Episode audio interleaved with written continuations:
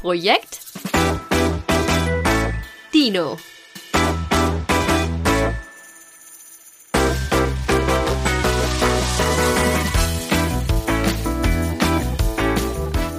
Hallo vom Happiest Dino, den ihr kennt. Ich bin gerade so unglaublich aufgeregt und freue mich so, so, so, so, so, so doll, weil ich gerade, bevor ich diese Podcast-Folge angefangen habe, gesehen habe, dass Projekt Dino einfach einer der Top Trending Podcasts im Januar war. Also in den Podcast Trends, in so einer Art Charts ganz oben mit dabei und ich kann das irgendwie gar nicht glauben. Und ich freue mich gerade so krass drüber und will direkt mit einem riesengroßen Dankeschön einsteigen. Vielen Dank für euer Feedback, für eure lieben Worte. Ich habe es schon mal gesagt und ich sag's gerne immer wieder. Denn erstens freue ich mich wahnsinnig drüber über eure lieben Worte und natürlich auch, dass euer Feedback so krass ist, dass wir es gleich in solche Charts schaffen.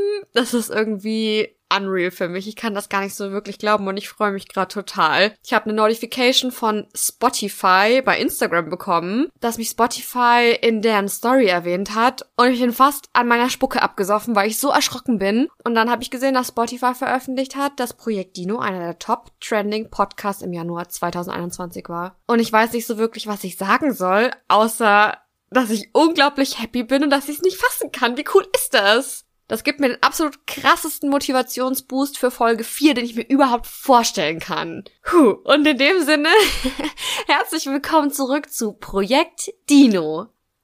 Ich freue mich, dass ihr auch bei Folge 4 wieder dabei seid. Es tut mir wahnsinnig leid, dass letzten Sonntag keine Folge kam, beziehungsweise dass es jetzt ein bisschen gedauert hat. Ich habe in einer sehr glorreichen Aktion einen halben Liter Wasser in meinen Laptop reingekippt als ich nach meinem Trinkglas greifen wollte, das habe ich irgendwie doof erwischt, hab das Glas umgekippt, das ist über meinen Laptop geschwappt, über meine USB-Sticks, über meine To-Do-Listen, über mein Tagebuch, über mein halbes Leben gefühlt. Dann war natürlich alles klitschnass. Ich habe versucht, den Laptop irgendwie zu retten. Hat mehr schlecht als recht geklappt, ehrlich gesagt. Die Hälfte der Tasten funktioniert nicht mehr. Der Laptop ist endlangsam jetzt und sowieso lässt sich mit dem nicht mehr so richtig arbeiten. Ich muss mir jetzt erstmal Ersatz besorgen, da meine ganzen Programme drauf spielen und so weiter und so fort. Deswegen aufgrund eines Wasserschadens im Dino-Haushalt die Folge 4 etwas verspätet. Ich hoffe, ihr könnt mir das nachsehen. Jetzt bin ich wieder da und wie gesagt, ultra motiviert. Ich habe so Bock auf diese Folge jetzt. Hatte ich natürlich vorher auch schon, aber ich habe so Bock auf diese Folge und bin gespannt, was wir jetzt gleich für ein Thema ziehen und um was es gehen wird und Mann, Leute, das ist einfach so geil. Dieses ganze Projekt macht mich so glücklich und das gerade in dieser Phase. Danke, dass ihr dabei seid. Geil. Aber bevor ich jetzt gleich komplett melancholisch werde oder ausraste, lasst uns ein Thema ziehen und dann geht's ab. Hoffentlich. Beziehungsweise ist ziehen in dem Fall auch schon wieder übertrieben, weil ich mein Glas noch nicht fertig habe nach wie vor. und weil ich bei meiner Spiel und Spaß Wasser Funpark Aktion ja meine kompletten Unterlagen geflutet habe und da auch mein Büchlein drin war, wo ich die ganzen Themen schon mal vorformuliert habe, die ihr mir so zugeschickt habt. Mittlerweile sitze ich hier mit zwei DIN A4 Blättern, wo ich nochmal die Nachrichten der letzten sieben Tage aufgeschrieben habe. Da werde ich jetzt einfach ganz wild mit dem Finger drüber gehen und einfach stoppen. Erstmal muss ich die Blätter mischen. Hm, ich nehme das hier und dann fahre ich hier so rum, mache die Augen zu und ähm, hoffe, dass mich niemand sieht hier in meinem Zimmer von außen das FBI durch meine Kamera, keine Ahnung, weil die denken, ich habe sie nicht mehr alle und mache hier Stopp. Okay. Es war klar, dass das Thema früher oder später kommt, denn es ist eins der am häufigsten nachgefragten Themen tatsächlich. Ich lese euch einfach mal den Kern dieser Nachricht vor, dann wisst ihr, um was es geht.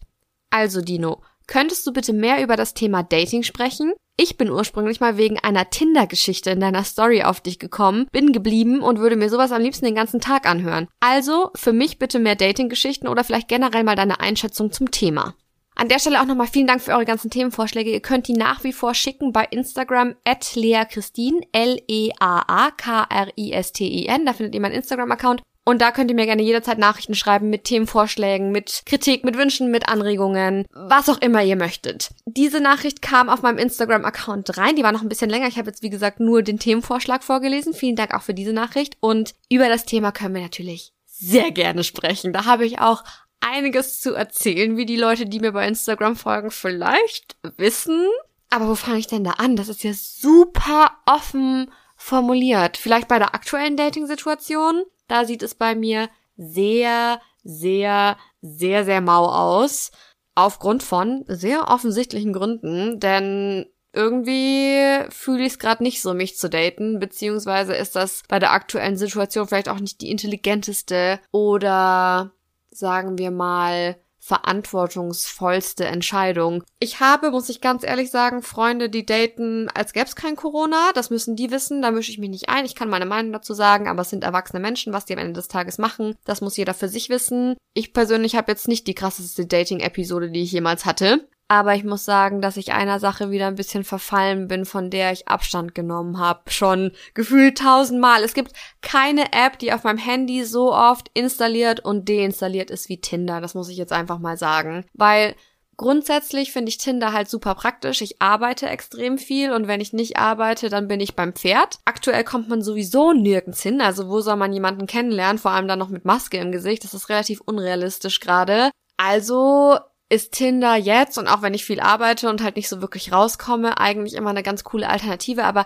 tief in mir drin, da lebt eine kleine Romantikerin, die den Mann ihrer Träume gerne irgendwo kennenlernen würde, wo es schön ist und wo man dann eine ganz tolle Geschichte erzählen kann. Im Idealfall natürlich, wenn man irgendwann heiratet und dann wird die Kennenlerngeschichte erzählt und dann ist das wie in romantischen Komödien. Da lernt man sich im Supermarkt kennen, da wird man na, auf der Party wird man nicht angesprochen. Ich glaube, ich habe keine einzige Freundin und keinen einzigen Freund, die ihren Partner oder ihre Partnerin auf einer Party kennengelernt haben. Doch, auf einer Party kennengelernt schon, aber jetzt nicht so klassisch im Club. Also wenn mich jetzt jemand so super wild und ungefragt von hinten antanzt, dann denke ich mir in der Regel nicht, ah, ja, das wird er sein. Ich höre die Hochzeitsglocken läuten, das ist er. Mama, ich hab ihn. Also im Club, okay, das ist jetzt nicht die romantischste Situation. Für mich persönlich ist natürlich auch Geschmackssache, wie immer. Wo kann ich mir das noch romantisch vorstellen, jemanden kennenzulernen? Wenn wir was trinken, ist schon eher. Oder halt die Klassiker, wenn man im Supermarkt ist, wenn man im Café ist, wenn man im Fitnessstudio ist. Dafür müsste man halt ins Fitnessstudio gehen, aber so in alltäglichen Situationen, das hätte schon irgendwie mehr als Tinder. Tinder ist irgendwie so stumpf und so super oberflächlich und es gibt so viele Missverständnisse, weil man ja nur schreibt, dann ist man vielleicht gestresst und konzentriert sich gar nicht wirklich oder zu oberflächlich und verpasst dann irgendwie jemanden, der viel besser zu einem gepasst hätte als jemand, dessen Bilder einen mehr ansprechen. Ah, ich weiß nicht, das ist einfach irgendwie so ätzend und was man sich da teilweise auch anhören muss, ihr macht euch ja gar keine Vorstellungen. Ich weiß nicht, wer von euch schon mal Tinder, Lovoo, Elite-Partner, was auch immer benutzt hat, aber die Erfahrungen, die ich da gemacht habe, die sind zum Teil sehr gut, das muss ich jetzt auch mal vorwegnehmen. ich dachte ja auch am Anfang, alle sind zu doof, Tinder zu benutzen, außer ich, weil meine ganzen Freundinnen immer rumgeheult haben, dass das alles so blöd wäre und sie lernen nur Vollidioten kennen. Und ich dachte mir so, hä? Ich weiß ja auch nicht, was ihr da macht, aber ich habe tatsächlich ein einziges Tinder-Date am Anfang gehabt mit meinem Ex-Freund, mit dem ich dann auch irgendwie nach einem halben Jahr hin und her, was man ja heutzutage haben muss, man darf ja nicht mehr direkt zusammenkommen, das ist ja irgendwie out anscheinend, was mich auch extrem ankotzt. Das ist auch so eine Sache am Daten heutzutage, dass sich keiner mehr festlegen will, das macht mich wahnsinnig und dass auch keiner mal mehr irgendwie probieren will, dass keiner exklusiv sein will. Heute fragst du ja nicht mehr, wollen wir zusammen sein, sondern können wir bitte das so machen, dass keiner was mit jemand anderem hat. Das finde ich so absurd. Aber gut. Mein erstes Tinder-Date war mein Ex-Freund, mit dem ich dann auch zusammen war, mit dem ich zusammen gewohnt habe. Ganz toller Mann, hat nicht wirklich gepasst zwischen uns, aber grundsätzlich kann ich nichts sagen. Und dann habe ich kurz nach meinem Ex-Freund noch jemanden kennengelernt, den ich sehr, sehr, sehr, sehr lang gedatet habe. Also auch über zwei Jahre auf jeden Fall. Wir waren nie fest zusammen, aber wir hatten auch eine richtig gute Zeit, hatten ganz viele, ganz tolle Dates, haben super viele tolle Sachen zusammen gemacht und ja, hat sich irgendwie verlaufen. Aber auf jeden Fall waren meine ersten zwei Tinder-Experiences muss ich Werbung sagen, wenn ich die ganze Zeit Tinder sage? Es wird gleich auch noch schlimmer. Also ich weiß nicht, ob das unbedingt eine Werbung für Tinder ist. Also, falls es eine ist, dann möchte ich hier mal der Korrektheit wegen einmal Werbung sagen, aber es ist hier keine bezahlte Tinder-Folge oder so. Das sind hier einfach nur meine persönlichen Erlebnisse, die ich mit der App gemacht habe. Wie auch immer, meine ersten zwei Tinder-Erfahrungen waren der absolute Wahnsinn, so dass ich mir dachte, hey, ja, so kann es eigentlich weitergehen, weil selbst wo ich mit diesem zweiten Herrn nie fest zusammen war, wir sind mittlerweile befreundet, es ist alles fein. Ich habe da zwei Menschen kennengelernt, die mein Leben echt bereichert haben und ich dachte mir, ja, so kann es weitergehen, ist doch geil. Und dann ging es relativ schnell steil bergab. Ich war mit dieser zweiten Person, wie gesagt, nie fest zusammen. Wir haben uns einfach über die Jahre immer wieder gedatet, hatten einfach eine gute Zeit zusammen. Sagen wir mal so, das war meine One and Only Freundschaft Plus, die ich jemals hatte, kann ich euch nur ans Herz legen. Ich weiß auch gar nicht, warum da immer so negativ drüber geredet wird. Wir hatten nie irgendwelche Ansprüche aneinander. Wir hatten einfach nur eine gute Zeit zusammen und haben, wie gesagt, auch viele Pärchensachen gemacht, waren aber nie fest zusammen. Und in der Zeit hat auch jeder noch andere Menschen gedatet, weil wir beide wussten, okay, wir sind nicht füreinander gemacht wir haben einfach eine gute Zeit zusammen, dass wir nicht so alleine sind, aber wenn jemand kommt, der gut zu uns passt, dann hat sie das mit uns erledigt. So war die Ausgangslage, es hat super gut geklappt. Ich weiß, dass sowas auch total nach hinten losgehen kann, aber bei uns war das alles fein. Ich kann da kein einziges negatives Wort drüber verlieren. Also, was vielleicht auch ein Thema für Dating ist, ist Freundschaft Plus. Ich könnte mir im Leben nicht vorstellen, was mit meinen Kumpels anzufangen. Überhaupt nicht. Das ist für mich ein absolutes No-Go. Vor allem, weil mein Freundeskreis auf der einen Seite sehr, sehr männlich geprägt ist. Das sind einige Jungs und dann noch ich mit einem anderen Mädel zusammen so quasi die einzigen festen Bestandteile in dem Kreis, die weiblich sind. Und ich habe das Gefühl, wenn ich da mit irgendjemand was starten würde, dann wäre ich relativ schnell raus aus der Nummer, wenn das nicht hält, wenn das nicht klappt. Und abgesehen davon kennen wir uns so gut, dass ich da niemanden mehr wirklich attraktiv finden kann, weil wir so viel mh, mm, grenzüberschreitend eklige Dinge teilweise auch schon durchhaben. Das, nee, ich denke da dran und denke mir, nee, das möchte ich gar nicht. Und das, obwohl meine Freunde zum Teil wirklich sehr attraktiv sind, aber ich sehe das nicht. Da, das schüttelt mich direkt. Nee, das, das möchte ich nicht. Also Freundschaft plus könnte ich mir persönlich nicht mit einem sehr guten Freund von mir vorstellen. Aber es hat sich aus so einer Dating-Geschichte heraus für mich eine sehr gute Freundschaft entwickelt und daraus wurde dann quasi Freundschaft plus. Es war eigentlich plus Freundschaft, weil das Plus war als erstes da. Wenn ihr versteht, was ich meine. Und da bin ich auch sehr dankbar für. Wofür ich nicht dankbar bin, sind die Dates, die ich dann so im Nachgang hatte. Und ich bekomme auch, wenn ich bei Instagram Fragerunden mache, ganz oft die Frage gestellt, soll ich was mit meinem Kumpel anfangen? Ich glaube, ich habe irgendwie Gefühle für meinen Kumpel oder für einen Bekannten. Soll ich das machen oder ist danach die Freundschaft kaputt?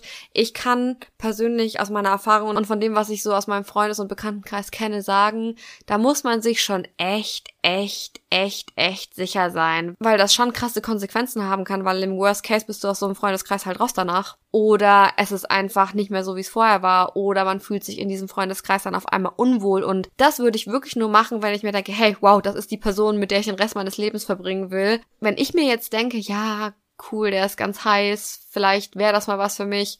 Andere Mütter und Väter haben auch schöne Söhne. Also wenn es nur darum geht, dass man jemanden attraktiv findet, dann machen wir das nicht im Freundeskreis. Davon kann ich wirklich nur abraten. Muss natürlich am Ende des Tages auch wieder jeder selber wissen, aber ich finde einfach das Risiko zu hoch, dass man sich einen Happy Place kaputt macht, weil gerade jetzt merken wir ja, wie wichtig das ist, dass man gute Freunde hat und dass man Kreise hat, in denen man sich gerne bewegt, auf die man sich jetzt wieder freut und wie bereichernd Freunde fürs Leben sind und sich sowas kaputt zu machen nur für so eine Affäre oder Romanze. Also wie gesagt, wenn ich mir nicht 100% sicher wäre, würde ich es nicht machen. Klar, man könnte jetzt auch sagen, no risk, no fun, aber dafür sind meine Freundschaften irgendwie zu wichtig für mich. Das sage ich jetzt extra auch in dieser Folge, weil ich das Gefühl habe, dass gerade jetzt, wo die Möglichkeiten ziemlich limitiert sind, viele Menschen Dinge tun in der Hinsicht, die sie im Nachhinein vielleicht bereuen. Ich weiß, weil ich selbst in der Situation bin, dass es hart sein kann, wenn bestimmte Bedürfnisse nicht befriedigt werden.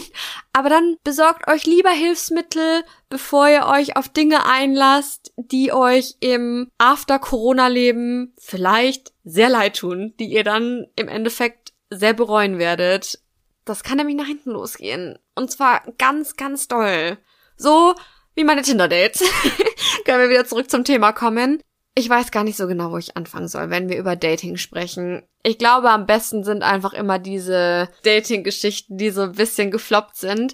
Nicht nur, weil sie witzig sind im Nachhinein, also zum Teil witzig, zum Teil auch wirklich erschreckend, aber auch weil ich gerade durch diese negativen Dates und durch diese Dates, die gefloppt sind oder wo es einfach so überhaupt nicht gepasst hat, ich immer wieder was mitnehmen konnte und immer mehr begriffen habe, was ich nicht will. Ich muss ganz ehrlich sagen, wenn es um Dating geht, weiß ich teilweise gar nicht so tausend Prozent, was ich will, aber ich weiß genau, was ich nicht will. Und das ist für mich in diesem Fall viel wichtiger, weil ich habe das Gefühl, wenn man zu sehr auf das versteift ist, okay, versteift ist vielleicht ein falscher Begriff in dem Zusammenhang, aber wenn man zu verbissen mit seinen Vorstellungen umgeht und dem, was man unbedingt will, ist man vielleicht nicht offen genug für Dinge, die einem gut tun könnten potenziell. Also wenn ich mir zum Beispiel vorstelle, okay, ich möchte jemanden daten, das muss von Anfang an klar sein, dass es die Liebe meines Lebens ist. Der muss braune Haare haben, blaue Augen, ein Sixpack, so und so viel netto verdienen im Monat, dieses und jenes Auto fahren, am besten spielt er noch ein Instrument und er muss mir dreimal die Woche Blumen mitbringen. Dann sind das Vorstellungen und Maßstäbe, die wir da an andere Personen anlegen, die die vielleicht zu einem gewissen Teil erfüllen können. Aber erstens mal schränkt das schon schon den Kreis der Leute, die wir potenziell daten könnten, super krass ein, was echt schade ist. Und zweitens ist es relativ unwahrscheinlich, dass in diesem winzigen Kreis, wenn wir dann überhaupt einen Kreis zusammenbekommen bei solchen Vorstellungen, dann auch noch jemand dabei ist, der perfekt mit uns matcht. Deswegen, ich bin kein Fan davon, meine Vorstellungen so krass zu limitieren, aber ich finde es extrem wichtig zu wissen, was ich nicht will. Und da helfen diese Dates die floppen, die schlimm sind, bei denen man erfährt, was man gar nicht möchte. Also klar, es gibt so Sachen, die sind von vornherein klar, dass ich die nicht möchte. Ich möchte nicht, dass jemand meine Grenzen überschreitet, was wir schon besprochen haben, zum Beispiel in sexueller Hinsicht. Ich möchte nicht, dass mich jemand respektlos behandelt. Das fängt ja an bei einer mangelnden Kommunikation und Desinteresse und geht bis zu, ich werde beim Date versetzt oder ich werde sexistisch beleidigt oder gebodyshamed. Da kann ich euch gleich noch eine geile Geschichte zu erzählen. Das sind Dinge, die man ja super klar für sich abstecken kann, ohne dass man vorher in der Situation war. Aber manche Dinge, die merkt man halt auch erst, wenn man dabei war. Aber fangen wir einfach mal an mit so einer Dating-Geschichte. Am besten mit so einer, wo ich danach überlegt habe, ob ich ins Kloster gehen soll und Dating, Männern, einem Beziehungsleben einfach für immer abschwören, weil ich komplett vom Glauben abgefallen bin in der Situation. Beziehungsweise immer mehr je öfter ich dann im Nachhinein auch noch drüber nachgedacht habe. Ich hatte ein Date, das ist auch schon ein bisschen her, mit einem Herren, der eigentlich super nett war. Auch online kennengelernt, bisschen geschrieben. Man merkt ja auch beim Schreiben immer relativ schnell, ist irgendwie eine Connection da. Und da kann ich auch schon sagen, ich habe gemerkt, wenn ich beim Schreiben schon nicht mit jemandem zurechtkomme, weil es mich nervt, wie unregelmäßig er sich meldet. Oder weil mich die Art, wie diese Person kommuniziert, mich stört. Oder weil ich das Gefühl habe, irgendwas, was er vorher kommuniziert hat, ist etwas, mit dem ich nicht klarkommen würde. Oder wenn jemand sich halt einfach direkt ins Ausschießt mit irgendwelchen Sachen, die ich grenzüberschreitend finde. Da habe ich mir abgewöhnt, dann noch auf Dates zu gehen. Jetzt aktuell sowieso nicht. Aber vor ein paar Jahren, als ich noch so ein bisschen verbissener auf Partnersuche war, da können wir später auch gerne nochmal drüber reden, wie jetzt so mein aktueller Stand ist. Da dachte ich mir immer, ach komm, lass die Person erstmal kennenlernen. Wir schreiben hier ja nur. Aber schreiben macht echt schon viel aus. Also wenn ihr eine Person online kennenlernt und ihr so das Gefühl habt, na, ich weiß nicht so hundertprozentig, könnt ihr meiner Erfahrung nach direkt lassen. Ich lasse mich auch vom Gegenteil überzeugen. Meine Lieblingsgeschichte ist auch immer noch, dass meine Mama am Anfang von meinem Papa dachte, dass er ein super eingebildeter Vollidiot ist. Und jetzt sind sie mittlerweile seit fast 30 Jahren glücklich verheiratet. Also es kann auch sein, dass ihr jemand am Anfang sehr blöd findet oder unsympathisch und irgendwann habt ihr zwei Kinder, ein Haus und eine glückliche Ehe. Aber ich für mich habe entschieden, mich nicht mehr mit Leuten zu treffen, die ich online unsympathisch finde. Da gehe ich lieber mein Pferd streicheln, sage ich euch ganz ehrlich. Hätte ich auch machen sollen, anstatt auf dieses Date zu gehen, von dem ich euch jetzt erzähle. Ich hatte mit einer Person geschrieben, die ich tatsächlich dann auch sympathisch fand damals. Und wir haben uns verabredet. Super klassisch, einfach zu einem Abendessen beim Italiener. Sind hingelaufen und ich weiß nicht, ob ihr das kennt. Wenn man sich nur von Bildern kennt, online hat man manchmal schon eine gewisse Vorstellung davon, wie ein Mensch ist. Und diese Vorstellung ist aber ja was, was wir uns in unserem Kopf erstmal zusammenreimen. Das muss ja nichts mit der Realität zu tun haben. Und ich spreche da gar nicht vom Aussehen, sondern ich spreche davon, wie eine Person wirkt und wie sich eine Person bewegt, was eine Person ausstrahlt, wie eine Person einfach ist von ihrem Wesen her. Und ich hatte so ein bestimmtes, sehr sympathisches Bild in meinem Kopf. Und wir hatten uns dann ein paar Straßen weiter getroffen und sind zusammen zum Italiener gelaufen und er kam auf mich zu, hat noch kein Wort gesagt und war mir schon grundunsympathisch und ich hatte mir schon so, uh, ungut. Aber man will ja auch nicht oberflächlich sein oder die Person dann verletzen, respektlos behandeln, stehen lassen. Es kann ja, wie gesagt, auch sein, dass ein erster Eindruck eine komplette Fehlinterpretation ist. Also, wir zum Italiener gegangen, ein paar Worte gewechselt, wirklich nicht viel, das war direkt um die Ecke, sind also noch gar nicht so wirklich in ein Gespräch gekommen, also nicht über den Smalltalk hinaus, sage ich mal. Haben wir uns beim Italiener hingesetzt, er war super zuvorkommend, das muss man ihm lassen, zumindest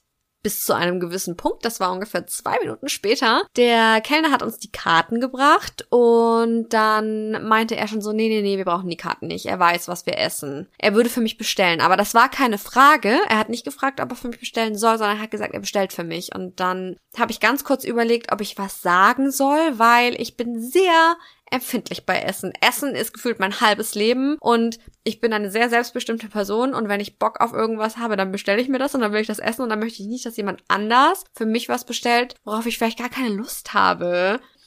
Er hätte ja auch einfach sagen können, hey, ich würde gern für dich bestellen, wäre das für dich okay? Hat er nicht. Er hat gesagt, ich bestelle für uns. Und ich dachte mir schon so, oh mein Gott, ja, cool, bestell für uns, mach das. Hab dann aber nichts gesagt. Ich bin da auch immer relativ entspannt und ich halte auch immer relativ lang meinen Mund. Aber ich hätte da schon wissen müssen, das geht hier in eine falsche Richtung. Wenn er mir das Zepter aus der Hand nimmt bei meinem Essverhalten, schwierig.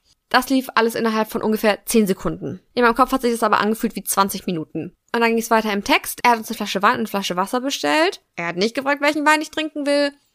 Er hat Rotwein bestellt. Ich trinke keinen Rotwein, macht mir Kopfweh. Meine Stimmung noch weiter runtergegangen. Aber ich wollte dann auch nicht so sein, mm, nee, ich trinke keinen Rotwein, ich hätte lieber einen weißen. So, ich dachte mir, okay, dann trinke ich halt einfach Wasser. Wird das schon merken. Hab also wieder nichts gesagt. Und als der Kellner dann gesagt hat, und zu essen, hat mein Date sich eine Vorspeise genommen. Er hat sich Bruschetta bestellt und eine Pizza, glaube ich. Das weiß ich aber nicht mehr so ganz genau. Aber was ich noch ganz genau weiß, er hat sich in seinem Stuhl zurückgelehnt, so mit verschränkten Armen und hat ganz, ganz langsam und mit voller Absicht mich von oben bis unten gemustert. Ich saß noch nicht wirklich nah am Tisch, also so, dass er mich um die Ecke noch komplett sehen konnte und schaut so ganz, ganz, ganz, ganz provokant einmal ganz langsam ab und wieder an mir auf.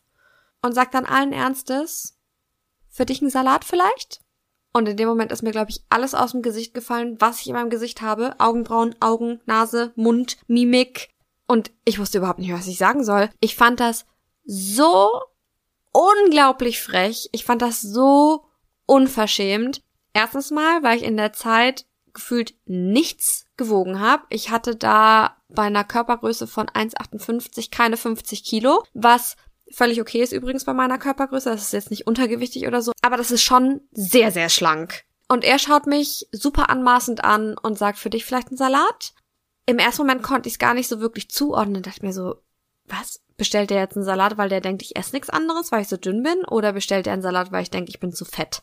Eins konnte es ja nicht sein, nämlich dass er unbedingt einen Salat essen will, weil er hat sich ja Vorspeise und eine Pizza bestellt. Und zu mir meinte er für mich lieber einen Salat. Und ich war so perplex, weil ich diese Situation gar nicht einordnen konnte. Ich konnte in dem Moment gar nicht begreifen, woher das kommt und was das soll, weil ich war noch so in diesem, er bestellt für mich, ohne mich zu fragen, Dilemma drin, dass dieses für dich ein Salat vielleicht für mich wie ein Schlag ins Gesicht war. Und reflexartig und äußerst intelligent habe ich geantwortet, nee, ich würde eine Pizza nehmen und habe dann für mich selbst bestellt. Und zwar, das kann ich gleich vorwegnehmen, eine Vorspeise, Hauptspeise und Nachtisch. Ich habe auch Bruschetta gegessen, ich habe eine Pizza reingehauen und dann auch noch ein Riesenstück Tiramisu. Ich bin aus dem Restaurant rausgegangen. Mir war kotzübel, weil ich mich komplett überfressen habe. Aber das habe ich ihm nicht gegönnt. Dieses für dich ein Salat vielleicht. Vor allem, nachdem er mir danach noch erzählt hat, ja, ihm ist das schon super wichtig, dass seine Frau an seiner Seite repräsentativ aussähe und er würde das schon befürworten, wenn seine Frau sehr schlank bis dünn wäre, weil er ist ja auch eher der athletische Typ und er kann nichts mit Moppelchen anfangen und hat mich wieder so angeguckt. In dem Moment spätestens eigentlich schon bei dieser Salatfrage hätte ich aufstehen sollen und gehen. Aber ich war so perplex, ich wusste gar nicht, was ich machen soll. Ich habe das gar nicht realisiert, bis das in meinem unerfahrenen Datinghirn, sage ich mal, erstmal verarbeitet war. Da war der Abend gefühlt rum, da war es rum ums Eck, diese ganze Kiste. Ich habe in dem Moment gar nicht begriffen, dass der mich so hardcore gebodyshamed hat, weil er dachte, dass ich mit meinen 49 Kilo zu dick bin und deswegen mir was Gutes tun wollte mit einem Salätchen. Abgesehen davon, dass es auch nicht okay gewesen wäre, wenn er mir einen Salat bestellt hätte, weil er denkt, ich schaffe keine Pizza, weil ich zu dünn bin. Das haben meine Freundinnen zum Beispiel auch gesagt, es ist nichts in die Richtung okay. Egal in welche Richtung das hätte ein Statement sein soll zu meinem Körper, es ist in alle Richtungen ein No-Go. Es ist mein Körper. Ich kann selber entscheiden, was ich esse und es ist nicht an ihm zu beurteilen, ob ich zu dick oder zu dünn bin. Ich bin die Einzige, die das entscheiden darf. Ich bin die Einzige, die sich in meinem Körper wohlfühlen muss und wenn er ein Problem mit meinem Körper hat, dann kann er das gerne haben aber dann ist mir das egal, weil es betrifft mich nicht. Was nehmen wir aus diesem Date mit, ist die Frage. Ich habe für mich beschlossen, dass egal wie schlimm ein Date ist, ich immer versuche, das Positive darin zu sehen. Und wenn es nur der Lerneffekt ist, und der war hier eigentlich relativ groß, muss ich sagen, weil ich für mich einfach festgestellt habe, dass ich beim Daten jemanden auf Augenhöhe möchte, will, brauche. Also ich rede jetzt noch nie mehr von Beziehungen, sondern wirklich schon vom Daten. Weil wenn jemand meine Bedürfnisse nicht ernst nimmt, mich nicht ernst nimmt und dann mich auch noch respektlos behandelt, dann ist das nichts für mich. Dafür ist meine Zeit einfach zu schade. Und damit Dating für mich funktioniert, brauche ich einfach jemanden, der mich nicht bevormundet und der meine Bedürfnisse ernst nimmt. Vor allem mein Hunger.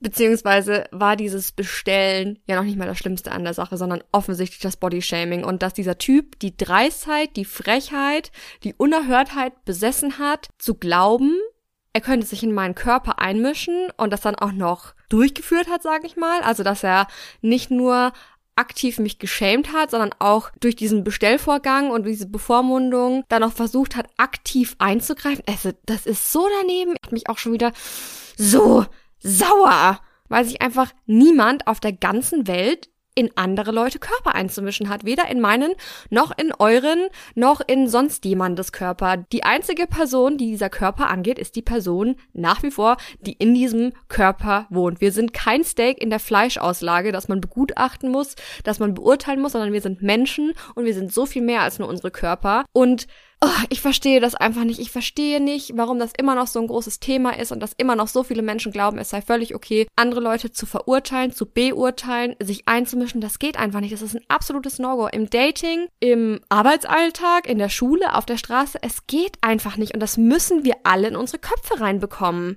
Sonst muss ich ganz, ganz sauer sein, wie man gerade merkt. Ich für meinen Teil werde mich auf jeden Fall niemals wieder Bodyshamen lassen bei einem Date. Da sind die Sensoren jetzt auf Empfang. Also ich achte da jetzt einfach viel, viel mehr drauf als vorher. Und falls es doch soweit kommt, werde ich auf gar keinen Fall mehr den Mund halten. Ich habe mir unter der Dusche so viele Szenarien ausgedacht. Ich kann für jedes erdenkliche Szenario eine Rede rausballern, die sich gewaschen hat. Und dann werden diese Männer, die das tun, nicht mehr froh. Ihres Lebtags nicht mehr. Und dann werden die sich auch nie wieder wagen, das bei einer Frau zu machen. In meiner Traumwelt zumindest. Beziehungsweise habe ich danach für mich einfach beschlossen, dass ich Menschen, die mich respektlos behandeln, einfach auch keine Lebenszeit mehr schenken will. Weil ich bin ja bis zum Ende des Dates geblieben. Klar, es war irgendwie witzig, dass ich dann auf seine Rechnung 8000 Kalorien zu mir genommen habe, aber ich hätte im Endeffekt direkt gehen sollen. Weil für was bin ich überhaupt noch geblieben? Klar, ich musste das erstmal realisieren, aber die beste Idee wäre wahrscheinlich, die Person drauf anzusprechen, sie zur Rede zu stellen und dann zu gehen, weil mit solchen Leuten muss man sich nicht abgeben. Stattdessen möchte ich Menschen daten, und das sollte ja eigentlich ganz selbstverständlich sein, die meinen Körper genauso feiern wie ich selbst. Und selbst wenn sie ihn nicht so krass feiern wie ich selbst, ist das auch okay, solange sie sich nicht einmischen. Weil es mein Körper ist, weil kein Körper perfekt sein muss, weil es einfach einzig und allein mein Business ist, wie mein Körper aussieht und was ich damit mache. Und deshalb muss ich das beim Dating auch niemand anhören oder antun. Und das war so mit eine der ersten Dating-Situationen, die ich so hatte, nachdem ich mich getrennt habe und ich bin halt schier aus allen Wolken gefallen.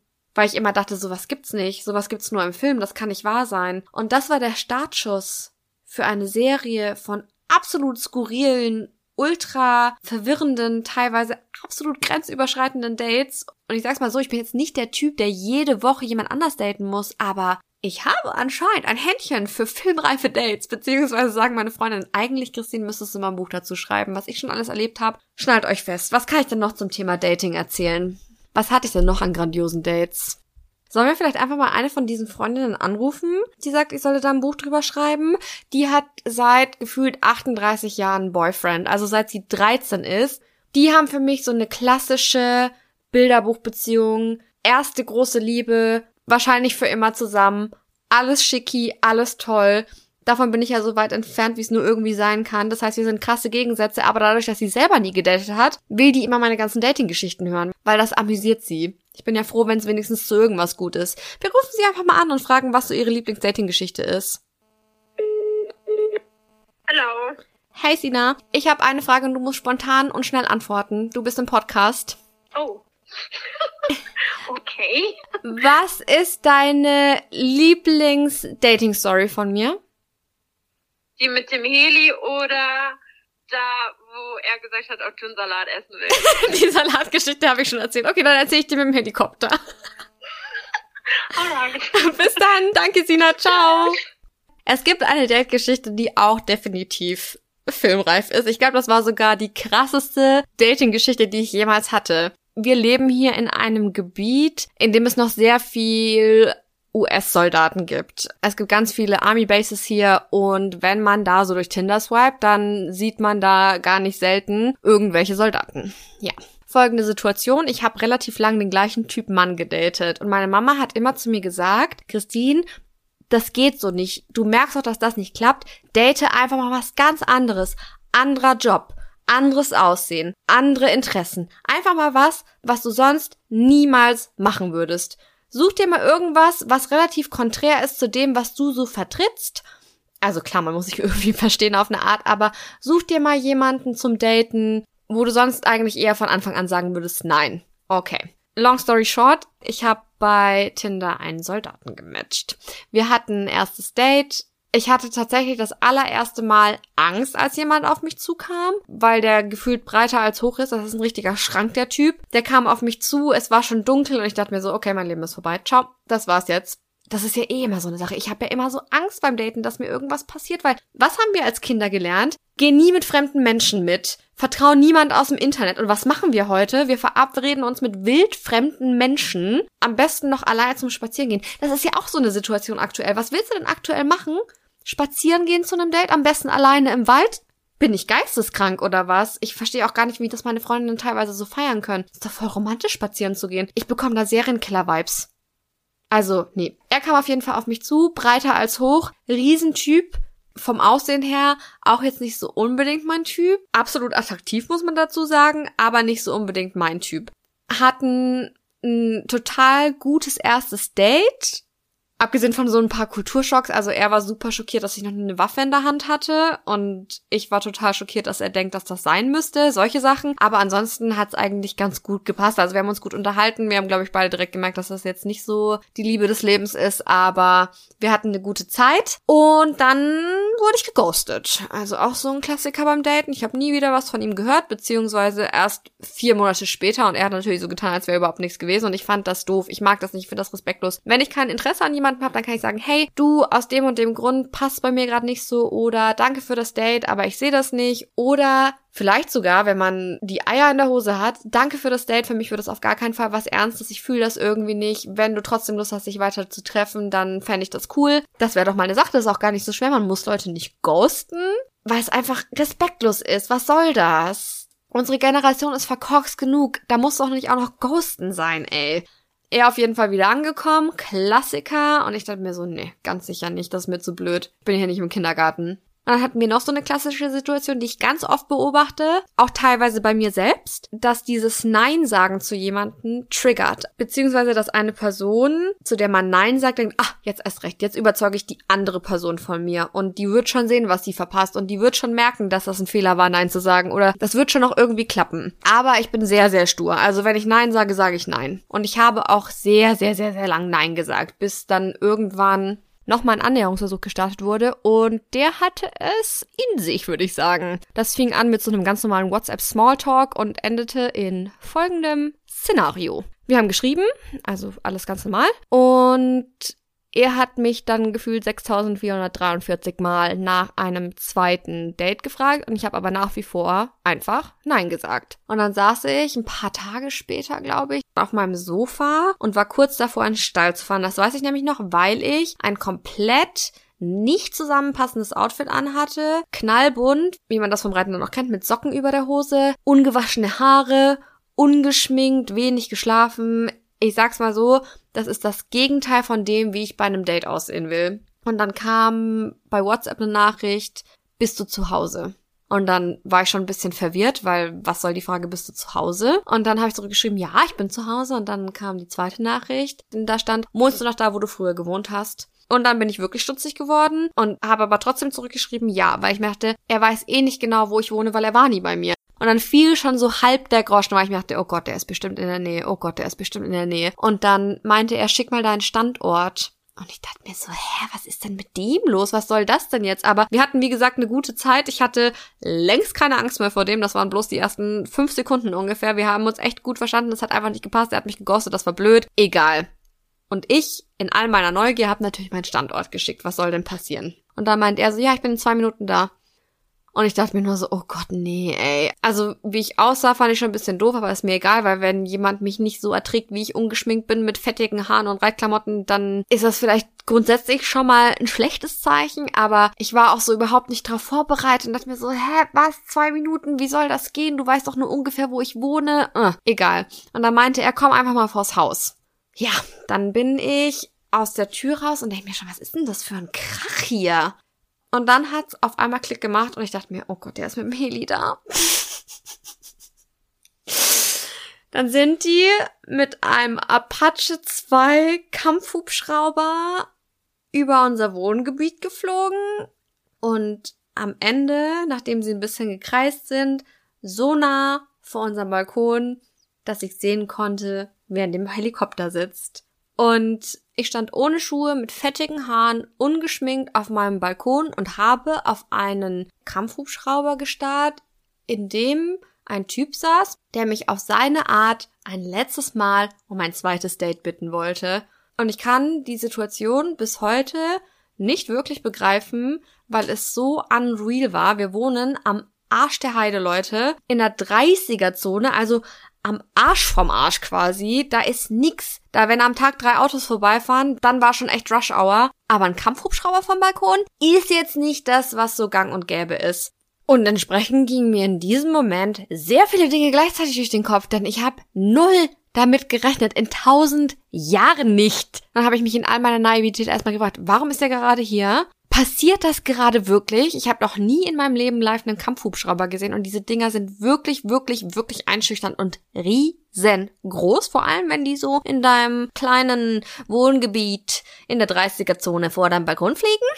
Impressive auf jeden Fall. Und dann habe ich mich noch gefragt, wenn man schon davon spricht, dass ein Porsche eine Verlängerung ist fürs männliche Geschlecht, was zur Hölle ist dann so ein Riesenhelikopter? Ich war völlig out of order. Ich konnte nicht mal mein Handy rausziehen, um ein Foto zu machen und ich mache von allem Fotos. Guilty Pleasure von mir. Ich mache von allem Fotos, aber ich konnte nichts. Ich stand da wie angewurzelt. Ich glaube, ich hatte den Mund offen. Ich war einfach sprachlos. Ich wusste nicht mehr, was ich machen soll. Und irgendwann sind sie dann abgedreht und wieder nach Hause geflogen. Ich habe dann nur noch auf meinem Handyscreen gesehen, dass dann irgendwie ein paar Minuten vorher noch bei WhatsApp kam, ich bin jetzt da, wo ich mir dachte, ja, haben alle gehört, alle Nachbarn, eigentlich der komplette Landkreis wahrscheinlich. Es war unübersehbar, es war unüberhörbar, es war unvorstellbar. Und und dann kam die Frage, ob ich doch nochmal vielleicht auf ein zweites Date gehen würde. Und abgesehen davon, dass es eine richtige arschproletige Aktion war und ich mit der ganzen Krieg- und Waffengeschichte immer noch nicht so wirklich was anfangen kann und auch nicht mit dem Mindset, dachte ich mir, hey, come on. Er hat sich so viel Mühe gegeben.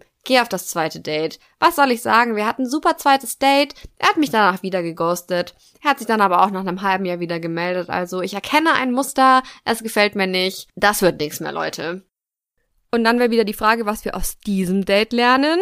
Ich glaube, dass man da ganz klar sieht, wenn jemand was wirklich will, dann gibt er sich auch Mühe. Und gleichzeitig lernen wir auch draus, dass sich bestimmte Dinge einfach nie ändern und bestimmte Verhaltensmuster. Ich beim Daten merke halt persönlich oft, dass ich versuche zu rechtfertigen, warum sich eine Person so verhält, wie sie sich eben verhält, beziehungsweise wieso sie sich nicht so verhält, wie ich das erwarte oder wie ich mir das wünschen würde. In den Fällen, in denen ich eine Person vielleicht besonders attraktiv oder besonders toll finde, weil ich mir dann halt entsprechend Dinge erhoffe. Und das mache ich dann, obwohl ich eigentlich objektiv betrachtet wissen müsste, dass die Person im Endeffekt kein Interesse hat und dass sie sich nicht meldet, weil sie keine Zeit hat oder nicht meldet, weil sie so viel Stress hat. Weil Zeit hat man nicht, die nimmt man sich. Das ist ein ganz wichtiger Satz, den ich von meinen Eltern gelernt habe. Das weiß ich jetzt auch, wo ich Pferde habe und einen extrem stressigen, selbstständigen Job. Wenn man sich Zeit für Leute nehmen will, dann schneidet man die sich im Zweifelsfall noch irgendwie aus den Rippen. Und da soll mir niemand kommen, der nur halbtags studiert und sagt, ach nee, mh, mm, also ganz, ganz stressig bei mir zurzeit. Dann hast du einfach keinen Bock, mich zu sehen. Punkt.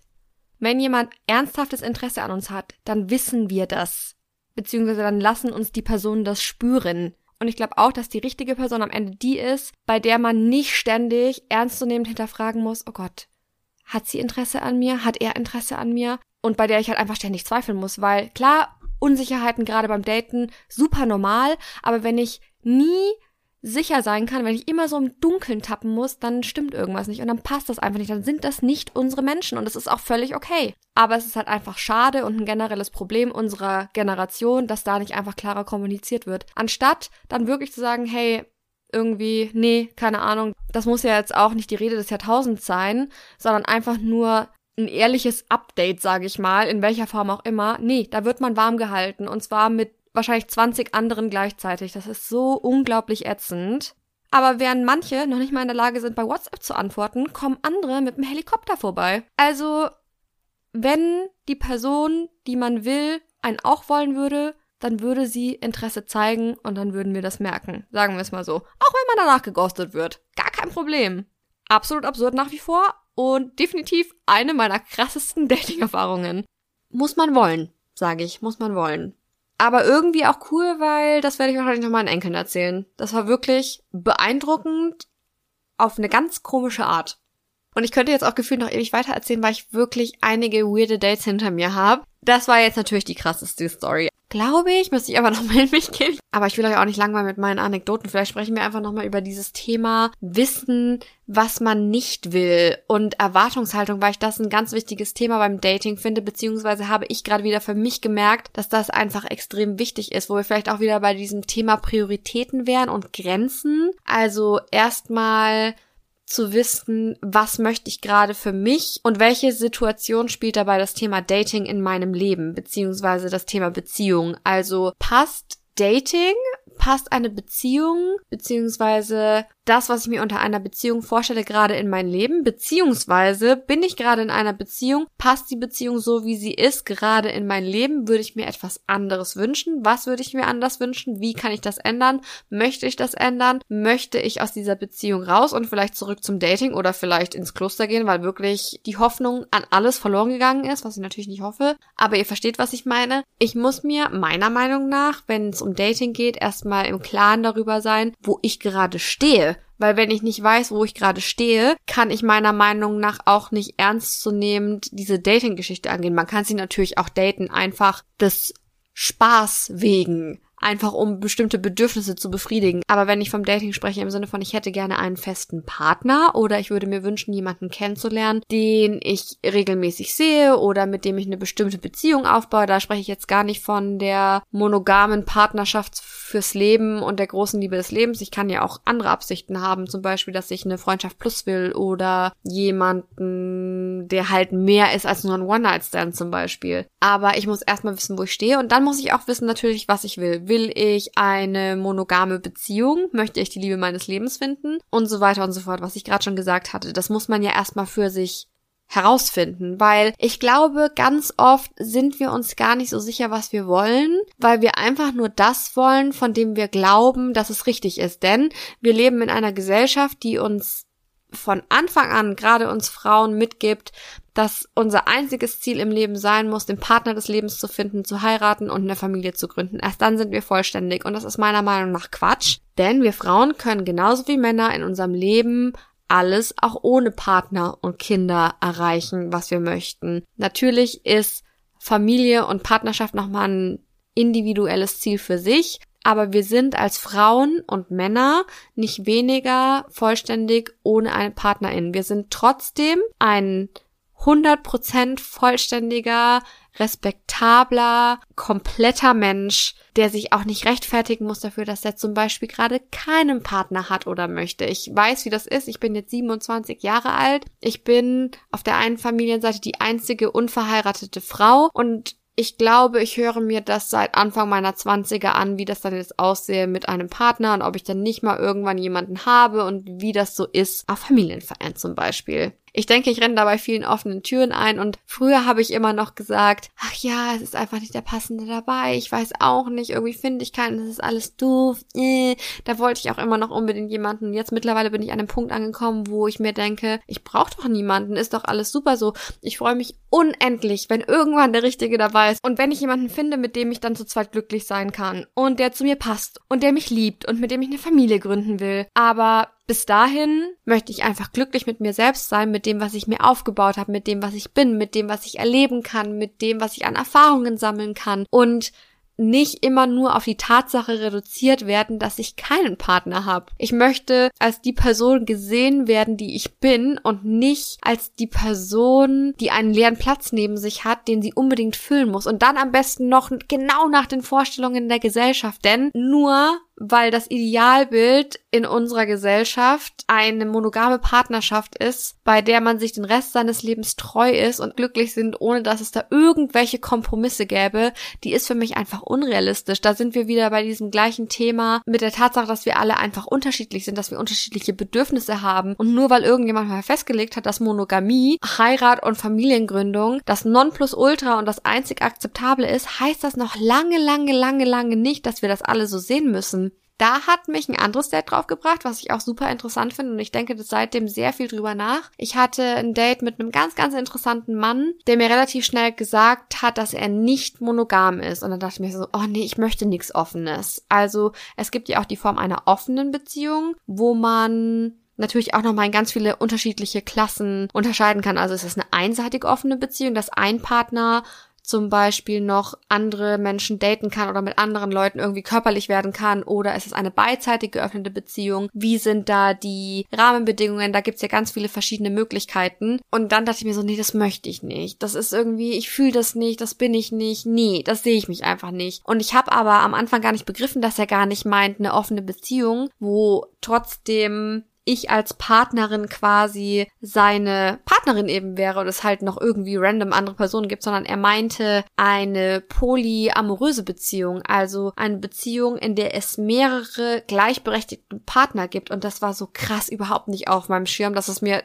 fast den Boden unter den Füßen weggezogen hat bei dem Date, weil ich gar nicht wusste, was ich sagen sollte. Bis dato war ich, was das Thema angeht, nämlich auch überhaupt noch nicht belesen. Das war einfach so an meiner Lebensrealität vorbei, dass ich mir was ist das denn jetzt komisches? Und wir haben uns Stunden um Stunden über dieses Thema unterhalten, weil ich das so unglaublich interessant fand. Er kommt aus so einer super offenen Familie, wo das total akzeptiert ist. Und ich habe selber gemerkt, dass ich, obwohl ich ein sehr offener Mensch bin, am Anfang mit ganz viel Ablehnung auf dieses Thema reagiert habe, weil wir unser ganzes Leben lang gepredigt bekommen, dass Monogamie und heiraten und Kinder kriegen, wie gerade schon gesagt, das einzige ist. Und alles, was anders ist, ist falsch und ein Tabubruch und verrucht und jetzt muss ich schon fast ein bisschen drüber lachen, weil es Schmarrn ist. Das ist halt irgendeine gesellschaftliche Norm, die aber halt extrem präsent ist. Und deswegen denken wir auch, dass das das Einzige ist, was irgendwie Sinn macht und richtig ist. Aber je mehr ich drüber nachdenke, desto interessanter und cooler finde ich das Thema. Nicht, weil ich sage, ich will das jetzt unbedingt auch, sondern weil es mir einfach gezeigt hat, wie krass eingeschränkt unsere Sicht auf das Thema Dating, Partnerschaft und Liebe auch ist, weil Monogamie in dieser Form, die halt in unserer westlichen Gesellschaft gelebt und gepredigt wird, ist so krass engstirnig.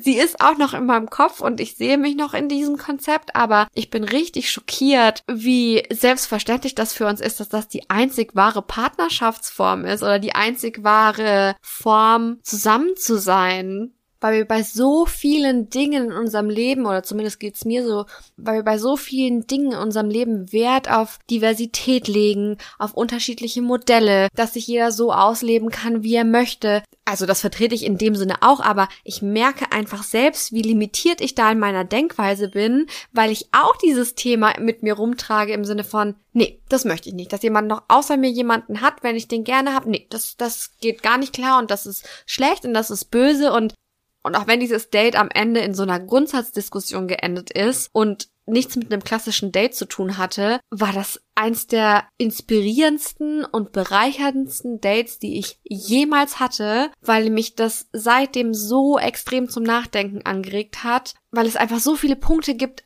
an denen man da anknüpfen kann, denn wie unglaublich viele Menschen sind in ihren Beziehungen unglücklich. Und ich glaube, jetzt, wo ich auch so viel zu dem Thema gelesen habe, dass das gar nicht immer unbedingt am Partner liegt und dass der nicht hundertprozentig zu einem passt, sondern dass einfach das Beziehungsmodell, an dem so viele von uns festhalten, einfach weil wir es vorgelebt bekommen, nicht zu uns passt. Und das ist für mich nach wie vor so ein Schock hat, weil ich mir im gleichen Moment nicht vorstellen kann, von diesem Modell abzulassen. Wir haben da auch dann ganz lang drüber geredet, warum das eigentlich so ist. Und ich wurde dann irgendwann im Laufe des Gesprächs gefragt, warum ich denn so krass an dieser Monogamie-Vorstellung festhalte. Und dann habe ich immer gesagt, weil ich das halt möchte. Ich möchte das so, ich sehe das bei mir. Und er hat aber nicht nachgelassen, was ich im Nachhinein echt cool finde. Und er meinte, was wäre denn das Problem? wenn du in einer nicht monogamen Beziehung wärst. Und dann bin ich auf zwei Punkte gekommen. Erstens stelle ich mir vor, dass es unglaublich viel Arbeit ist, beziehungsweise unglaublich viel Kommunikation bedeutet, eine nicht monogame Beziehung zu führen, weil du ja erstmal Rahmenbedingungen feststecken musst, weil du Dinge tun würdest, die du sonst nicht tun würdest, die besprochen werden sollten, müssten, gehören, könnten. Also wie gesagt, ein großer Aufwand, von dem ich nicht weiß, ob ich den leisten könnte, vor allem auch nicht emotional. Und da wären wir schon beim Hauptpunkt, ich glaube, ich habe da einfach ein Ego-Problem. Ich möchte die einzige Person sein. Und in dem Moment, als ich das ausgesprochen habe, war mir das schon so unangenehm, weil ich in so vielen Bereichen des Lebens versuche, ein besserer Mensch zu sein, nicht egoistisch zu sein, kein Ego zu sein, beziehungsweise mich nicht von meinem Ego leiten zu lassen, offen zu sein, reflektiert zu sein. Und dann geht's um einen so elementaren Teil unseres Lebens. Und ich sitze da wie ein trotziges Kind und sage, nö, ich möchte das nicht. Ich möchte die Einzige sein.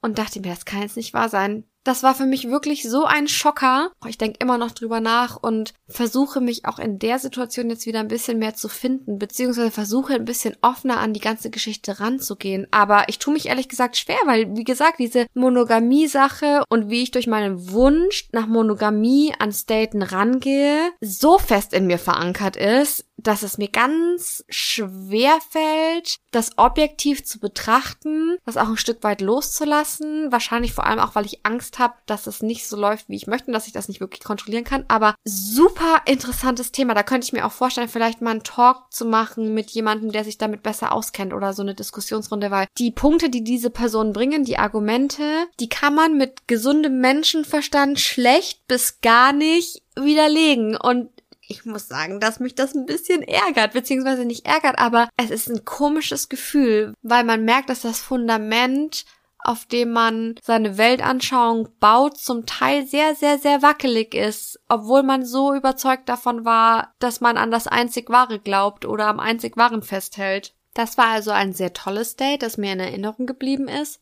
Und ich beschäftige mich, wie gesagt, immer noch mit dem Thema. Das müssen wir irgendwann nochmal aufgreifen. Das ist ein cooles Thema. Vor allem auch, weil ich finde, dass wir wegkommen müssen davon, alle Beziehungsformen, die abseits von unserem Mainstream sind, so krass zu stigmatisieren und in Schubladen zu stecken und Leute dafür zu verurteilen. Weil ich finde, dass jeder lieben soll, wen er will, wie er will. Und wie sind wir da drauf gekommen? Genau, wir wollten festlegen, beziehungsweise haben gesagt, wir müssen erstmal wissen, wo wir stehen und was wir so ungefähr wollen. Also, wie gesagt, ich bin kein Fan davon, sich einen 1000-Punkte-Plan hinzulegen. Da will ich in fünf Jahren sein mit einer Person, die so und so und so ist. Und wenn ich das nicht schaffe, ist mein Leben blöd. Und ich glaube auch, dass es sehr wenig bringt, aktiv nach der Liebe des Lebens zu suchen. Ich bin mir sicher, dass das schon häufig genug geklappt hat, aber ich habe das Gefühl, je verbissener, je verkrampfter und je intensiver man sucht, desto weniger kommt dabei rum. Ich glaube, wenn es so sein soll, passiert es einfach und zwar nicht schicksalsmäßig, sondern weil man ganz anders ans Dating rangeht, wenn man wenig bis nichts erwartet, wenn man allein mit sich zufrieden ist und sich denkt, ach ja, jetzt brauche ich eigentlich gerade niemanden, wenn man seinen Alltag auch einfach ganz selbstbewusst alleine bestreitet, ohne diese ständige Angst, alleine sterben zu müssen oder niemanden zu haben oder unverständlich zu sein, dann strahlt man was ganz anderes aus, dann ist man viel mehr in seiner eigenen Rolle. Dann ist die Chance aus meiner Sicht einfach größer, eine Person zu finden, die auch wirklich zu einem passt, weil man dann selbst auch nicht so dazu tendiert, in eine Rolle zu schlüpfen oder Dinge zu tun, um anderen zu gefallen. Das ist ja auch ein Riesenpunkt beim Dating wenn ich unbedingt einen Partner möchte, dann muss ich ja im Endeffekt irgendwas von dem nehmen, was gerade da ist, was gerade kommt, koste es was wolle. Das heißt, ich muss mich in meiner Art wahrscheinlich irgendwie einschränken, in meinen Bedürfnissen einschränken und dann kann ich mir am Ende des Tages auch nicht mehr wirklich treu bleiben und das ist ja eigentlich nicht das, was in einer Beziehung passieren soll. Ich könnte zum Beispiel auch nie in einer Beziehung sein, einfach um der Beziehung willen. Das konnte ich noch nie. Ich habe eine Freundin, da war das schon immer so, die ist immer von Beziehung zu Beziehung. Die war nie Single weil sie nicht alleine sein konnte oder wollte. Und das habe ich noch nie so wirklich begriffen, weil ich mir immer denke, bevor ich Zeit, Energie und Liebe in Menschen investiere, von denen ich mir eigentlich sicher bin, dass es nicht für immer ist oder wenn ich mir sicher bin, dass es mir nicht gut tut, bin ich lieber alleine und investiere die Zeit in mich, in meine Freunde und in meine Familie, weil das mein Leben am Ende des Tages reicher macht. Aber ich verstehe natürlich auch, wenn das schwierig ist und wenn man sich vielleicht nicht mit sich auseinandersetzen will oder wenn man zum Beispiel sagt, man hat vielleicht nicht viel Freunde oder keine Familie mehr, dann will man vielleicht noch dringender einen Partner es ist ja nicht jeder mit einem super stabilen Umfeld und einem geilen Freundeskreis gesegnet. Das spreche ich natürlich auch aus einer sehr privilegierten Bubble raus. Das muss ich jetzt mal ganz offen und ehrlich sagen. Aber Trotzdem glaube ich, dass die Energie in sich selbst und in die Selbstliebe, auch ein ganz wichtiges Thema, besser investiert ist als in eine, sagen wir mal, zweite Wahl von Partner. Der Partner, der vielleicht nicht die Liebe des Lebens ist. Oder am besten noch einer, der einen total schlecht behandelt, der gar nicht zu einem passt, der das Leben nicht reicher, sondern viel, viel ärmer macht, weil wir damit ja am Ende auch gar nicht dahin kommen, wo wir wollen. Klar, ein Partner oder eine Partnerin muss nicht 100% allen Bilderbuch-Klischees entsprechen. Und ich glaube auch nicht, dass es von Anfang an immer gleich hundertprozentig passen muss. Aber irgendwann ist man an dem Punkt, wo man zusammenwachsen muss, damit es langfristig hält und damit es langfristig glücklich macht. Und wenn das nicht der Fall ist, warum dann die Zeit damit verschwenden? Warum erstens mal die eigene Zeit und dann auch noch die des Partners verschwenden, wenn man sich in dem Moment sogar dann auch noch die Chance nimmt, den richtigen oder die richtige kennenzulernen, wenn es die oder den überhaupt gibt. Das finde ich ja auch immer so eine absurde Vorstellung. Wir leben in einem Land mit aktuell 83 Millionen Einwohnern. Wie groß ist unser Freundeskreis? Und Bekanntenkreis, wie groß ist unsere Familie und die Freunde, die die noch haben und die Partner noch haben, ist am Ende des Tages immer irgendwie überschaubar. Dann nehmen wir noch die Leute dazu, die wir so im Alltag treffen und dann nehmen wir noch die Leute dazu, die wir beim Online-Dating treffen. Dann wird's schon ein bisschen unübersichtlicher, aber es ist trotzdem noch ein sehr, sehr, sehr, sehr kleiner Pool an Menschen. Was mache ich denn, wenn der Mann meiner Träume oder mein perfekter Partner vielleicht, keine Ahnung, 8000 Kilometer entfernt in einem anderen Land sitzt? Oder wenn mein Partner vielleicht gar nicht meine Sprache spricht oder wenn ich ihn aus irgendwelchen anderen Umständen niemals kennenlerne. Ich finde das immer so absurd, dass wir eingetrichtert bekommen, dass jeder von uns auf jeden Fall den oder die Partnerin seiner Träume findet irgendwann. Klar, es gibt nicht nur die eine perfekte Person für uns auf der Welt. Daran glaube ich nicht, weil dafür sind wir alle zu liebenswert und dafür gibt es zu viele liebenswerte Personen auf der Welt, die ähnliche Interessen haben, die einander verstehen können, die einander gern haben können. Und lieben ist ja auch immer was sehr individuelles, was man zusammen lernt. Es gleicht ja keine Liebe der anderen. Aber viele von uns wissen ja trotzdem, wie schwer es sein kann, einen passenden Partner zu finden. Ich finde halt persönlich nicht, dass es so abwegig ist, dass man vielleicht nie den passenden Partner findet. Und ich finde, dass man auch das Thema besprechen sollte, weil da einfach viel zu viel Wert drauf gelegt wird und viel zu viel Fokus, anstatt dass man einfach auch mal Menschen beibringt, sich selbst so zu lieben, dass man selbst damit zurechtkommen würde. Denn wenn man gute Freundschaften pflegt, wenn man gute Familienverhältnisse hat, wenn man einen Hund hat, den man liebt, oder ein Pferd hat, das man liebt, oder sich einfach mit Seelen umgibt, die einem gut tun, muss das nicht immer die Liebe des Lebens sein, um das ultimative Glück zu finden. Das ist zumindest meine Meinung. Kann sein, dass ich anders denke, wenn ich morgen in drei Jahren oder in 20 Jahren die Liebe meines Lebens kennenlerne. Kann aber auch sein, dass ich sie nie kennenlerne. Und dann bin ich hoffentlich trotzdem glücklich. Oder viel glücklicher, als ich jemals hätte mir erträumen können, wenn die richtige Person kommt. Das werden wir irgendwann sehen oder halt auch nicht. Jetzt bin ich irgendwie komplett abgedriftet. Eigentlich waren wir gerade noch beim Dating und dass man erstmal wissen muss, was man will. Und ganz am Anfang haben wir drüber gesprochen, was man nicht will. Das finde ich auch wichtig. Dass man wieder klar Grenzen zieht und sagt, okay, das und das ist für mich akzeptables Verhalten, dass man auch kompromissbereit ist, das finde ich auch sehr wichtig bei dem Thema. Klar, nicht in allen Punkten, aber dass man sagt, okay, wir treffen uns in der Mitte oder dass man Sachen auch ganz klar kommuniziert im Sinne von, hey, das fand ich nicht so gut, das fand ich aus dem und dem und dem Grund auch nicht gut. Was meinst du, rentiert sich das daran zu arbeiten? Würdest du mir da entgegenkommen? Finden wir da eine Lösung oder passen wir einfach nicht zusammen? Communication is key. Kommunikation ist der Schlüssel. Das sagt man nicht umsonst und das ist gerade bei Dating, bei Beziehungen mega wichtig. Aber da habe ich, wie gesagt, auch das Gefühl, dass das von Anfang an einigermaßen in die gleiche Richtung gehen muss. Wenn ich mit jemandem nicht ordentlich kommunizieren kann, ist für mich der Ofen immer relativ schnell aus. Sage ich ganz ehrlich. Und da macht es für mich dann auch wenig Sinn, noch viel Energie reinzustecken. Aber ich kenne auch das komplette Gegenteil von einem Pärchen, mit dem ich sehr gut befreundet sind, die haben zwei komplett unterschiedliche Kommunikationsstile, wo ich mir denke, krass, so eine Beziehung könnte ich nie im Leben führen, aber die sind so krass kompromissbereit und so verständnisvoll dem anderen gegenüber und den Bedürfnissen und wie derjenige kommuniziert, dass das einwandfrei klappt, beziehungsweise klar viel Arbeit ist, aber es klappt. Deswegen, wie gesagt, das sind alles nur meine subjektiven Eindrücke und was ich will und was ich nicht will. Das fällt mir auf jeden Fall so zum Dating ein spontan. Was ich auf jeden Fall auch merke, dass es mit dem Alter irgendwie nicht besser wird. Ich dachte, als ich jünger war, dass man irgendwann in ein Alter kommt, wo alles erwachsener wird, wo man nicht mehr diese Spielchen spielt, wo das mit dem Ghosten kein Thema mehr ist, wo sich Leute klarer sind in dem, was sie wollen, wo man auch mal Menschen findet, die es ernst mit einem meinen, aber gerade durch diese ganze Online-Dating-Geschichte und diese krasse Verfügbarkeit von potenziellen Partnern und dass es einen einfach nur ein paar Swipes kostet, um jemanden neuen kennenzulernen, wenn die eine Person, mit der man sich gerade datet, vielleicht mal für ein paar Sekunden genervt hat. Das tut uns, glaube ich, allen nicht so wirklich gut. Und auch die Tatsache, dass Social Media einfach sehr viele Möglichkeiten bietet, die man früher so einfach nicht kannte, ist schwierig weil ich glaube, dass wir alle noch nicht so wirklich mit diesem Überfluss an Möglichkeiten umgehen können. Ich glaube, da hat uns die Digitalisierung ein bisschen eingeholt in dem Punkt, weil ich finde es auf der einen Seite super toll, dass man die Möglichkeiten hat, dass man unabhängig ist, dass man kommunizieren kann, mit wem man will, dass man sehr viel mehr Leute kennenlernen